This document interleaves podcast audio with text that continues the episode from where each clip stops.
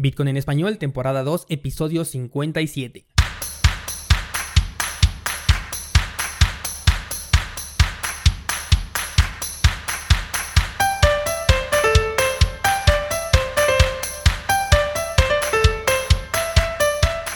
Bienvenido, esto es Bitcoin en español, el podcast donde hablamos de criptomonedas, tecnología, cadenas de bloques y por supuesto Bitcoin. Esta semana vamos a hablar de BAC y el impacto que ha tenido en el precio de Bitcoin. Pero antes quiero compartir contigo, claro, esto solamente si estás interesado, mi estrategia personal de inversión a largo plazo. Considero que viene un momento muy bueno de aquí a tal vez, no lo sé, un mes, dos meses. Y no estoy hablando de una subida exponencial, sino de aprovechar los ciclos del mercado y las emociones del mercado. En fin, es una pequeña serie de pasos que yo voy a tomar y que si te sirven para definir tu propia estrategia y aprovechar el próximo ciclo, pues los voy a poner a tu disposición. Por lo que si quieres recibirlo solamente tienes que registrarte en cursosbitcoin.com diagonal estrategia.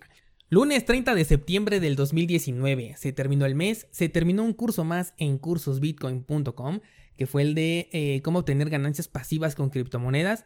Pero atentos porque en cuanto salga lo que es el staking de Cardano, de lo que es la criptomoneda de ADA, voy a agregar esa clase al curso y además ahorita me encuentro haciendo pruebas con un staking que en teoría es un poco más complejo, pero que si resulta rentable yo creo que lo voy a meter a este curso, voy a agregar una clase más para que lo pueda compartir con todos ustedes porque me pareció bastante interesante, pero debido a su complejidad es que no lo metí de manera inicial en las clases que ya están publicadas.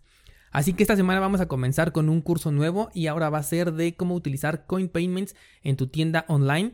Las ventajas de utilizar este método de pago es que vas a poder recibir eh, pagos en tu tienda con muchas diferentes criptomonedas, no nada más Bitcoin y Litecoin que son las más clásicas. Y además vas a poder evadir la volatilidad. Es decir, que haz de cuenta que a ti te pagan tu producto y dices, bueno, pero si a mí me pagan y en ese momento el Bitcoin baja, yo pierdo porque me están pagando menos del valor eh, de mi producto. Pues no, porque ahora vas a poder congelar tu saldo al instante. La verdad es que tiene muchas ventajas aparte de esto, por lo que yo considero que va a ser un curso que va a valer mucho la pena. Pero bueno, ya fue demasiado de anuncios. Vámonos con BACT. Seguro hay quienes todavía no saben a ciencia cierta qué es esto o apenas lo acaban de escuchar. Así que vamos a dar un poquito de contexto. BACT es una plataforma que abre las puertas del dinero institucional para que puedan invertir en Bitcoin. Debido a la alta centralización y los protocolos de algunas instituciones es que existen restricciones para que deliberadamente puedan invertir estas instituciones en un mercado como lo es el de Bitcoin y las demás criptomonedas. Sobre todo porque para ellos es necesario contar con un actor de, entre comillas, confianza, un actor que resguarde su valor, lo cual me deja pensando, entonces ellos no confían en sí mismos, ya que Bitcoin permite que tú tengas el resguardo del valor, pero bueno.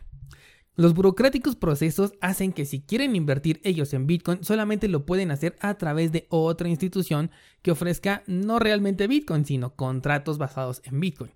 O sea, para ellos es más válido una hoja de papel con firma que la posesión del Bitcoin. Qué seres tan extraños, ¿verdad?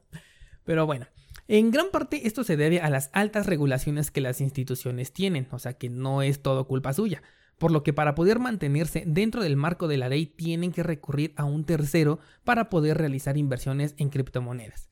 Bien, pues BACT viene a solucionar justamente ese problema y lo hace de la mano de Intercontinental Exchange, que es ni más ni menos que la compañía que opera algunas de las bolsas de valores más importantes, por lo que el respaldo que ellos están buscando está completamente garantizado. Adicional a ello tenemos empresas como Microsoft o como Starbucks detrás de este programa. La compañía esta de Intercontinental Exchange fue fundada por Goldman Sachs, por Morgan Stanley y por lo que conocemos como Deutsche Bank. ¿Cómo ves? ¿Te suena bien? ¿Te inspira confianza? Porque a estos inversionistas millonarios sí les inspira confianza, pero es algo bien curioso, porque la realidad es que solo voy a mencionar a uno de ellos, que es Deutsche Bank. Este en este momento es el banco más endeudado del momento. Y estoy hablando de, del momento en el que absolutamente todos los bancos están endeudados. O sea, esta es la bomba de tiempo de las otras bombas de tiempo. De hecho, ya despidió a cientos de empleados para recortar presupuestos porque tiene una deuda exorbitante. Pero bueno, como bien sabemos, el dinero de los millonarios siempre está protegido y somos nosotros los contribuyentes quienes absorbemos esas pérdidas. Supongo que con esa confianza es que las instituciones prefieren darle la custodia de su dinero a BACT que tenerla ellos mismos, obviamente sin tener en cuenta las regulaciones que eh, rigen a estas instituciones. Bueno, el punto es que BACT ofrece contratos de futuros basados en Bitcoin y ojo, respaldados por verdaderos Bitcoin, Esto quiere decir que cada contrato que ellos emiten por valor de un Bitcoin tiene que estar realmente respaldado por una criptomoneda dentro de sus carteras. Lo cual en principio suena muy bien porque en teoría no se puede crear una burbuja alrededor como si lo haya mejor en otros instrumentos financieros, emitiendo más contratos del total de circulante de Bitcoin. Porque como ya sabes, Bitcoin es limitado y porque además al tener este respaldo, la compra de la criptomoneda es real, o sea, esto le da una liquidez a nuestro mercado.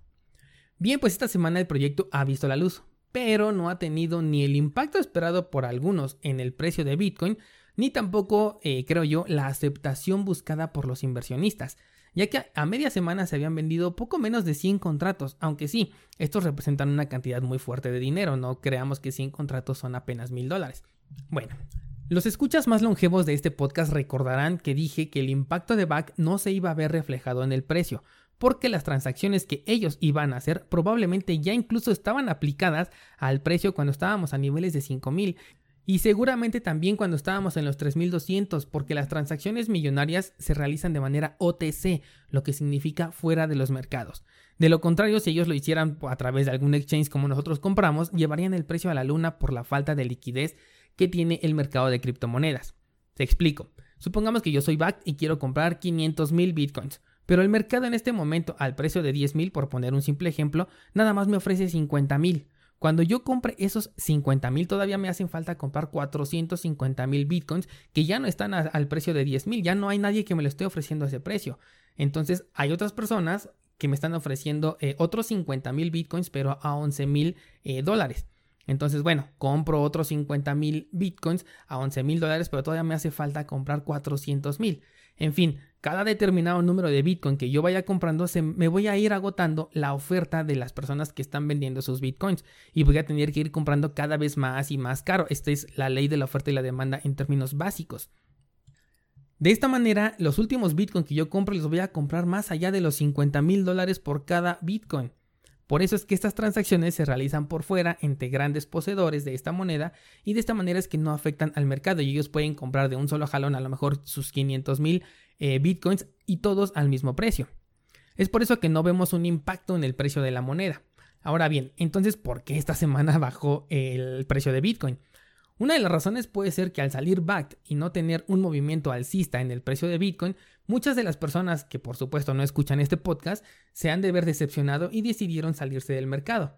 Como ya sabes, todo movimiento fuerte, ya sea la alza o la baja, viene seguido por quienes no se quieren perder un movimiento, que en realidad ya se lo perdieron, y siguen la tendencia cuando ya es demasiado tarde, por lo que estas personas son aquellas que venden a precios bajos y compran a precios demasiado altos. Entonces, teniendo un movimiento inicial más el movimiento de estas personas que siguen tendencias, todo eso genera un movimiento bajista. Y por último, si nos ponemos a pensar, un inversionista institucional no es para nada ningún novato. Ellos no van a comprar a precios altos como estas personas que están siguiendo tendencias. Si ya vieron ellos que eh, tuvimos precios como 3.200, ¿por qué rayos ellos van a comprar a 10.000? Ellos no van a hacer eso, tal vez también sea por eso que los contratos de back no tuvieron la adopción que a lo mejor se esperaba. Porque obviamente no estamos hablando de personas que simplemente están esperando la nueva criptomoneda de Telegram para meter todos sus centavos ahí. Estamos hablando de inversionistas que realmente saben lo que están haciendo y saben en qué momento pueden comprar. Así que es probable que la poca aceptación de los contratos de BACT está relacionado con la caída del precio que vimos esta semana. Existe la posibilidad de que se encuentren interesados en realizar compras pero a precios mucho más bajos para aprovechar mejor el camino alcista y no tener que aprovecharlo desde la mitad del trayecto. Así que puede existir un cierto interés en que el precio baje y por ello se está realizando eh, movimientos que motiven a las demás personas a continuar vendiendo sus criptomonedas con la finalidad de poder ofrecer contratos mucho más baratos y que ahora sí el dinero de los inversionistas pueda ser recibido por BACT. Esto significa que nos vamos a ir nuevamente a los 3200, que vamos a llegar hasta los 2500. Cualquiera que te diga que sí, tiene totalmente la razón y cualquiera que te diga que no también la tiene. Nadie puede predecir el siguiente movimiento, todos podemos especular y todo análisis es correcto hasta que el mercado nos demuestre lo contrario. Por lo tanto, no creas tanto en especulaciones de terceros, mejor hazte una estrategia que te beneficie pase lo que pase con Bitcoin. ¿Crees que no se puede? Ahí te va un ejemplo bien sencillo. Si el precio baja, tú compra. Si el precio sigue bajando, vuelve a comprar. Y si sigue bajando, ¿sabes qué hacer? Compra otra vez. Tarde o temprano el precio va a subir y te vas a beneficiar. Si ya te beneficiaste de la caída comprando, por supuesto que te vas a beneficiar de la subida. ves en este escenario te puedes beneficiar pase lo que pase con Bitcoin. Postdata, esto no es una recomendación de inversión. Nos escuchamos el próximo miércoles con una nueva cápsula Bitcoin. Hasta entonces.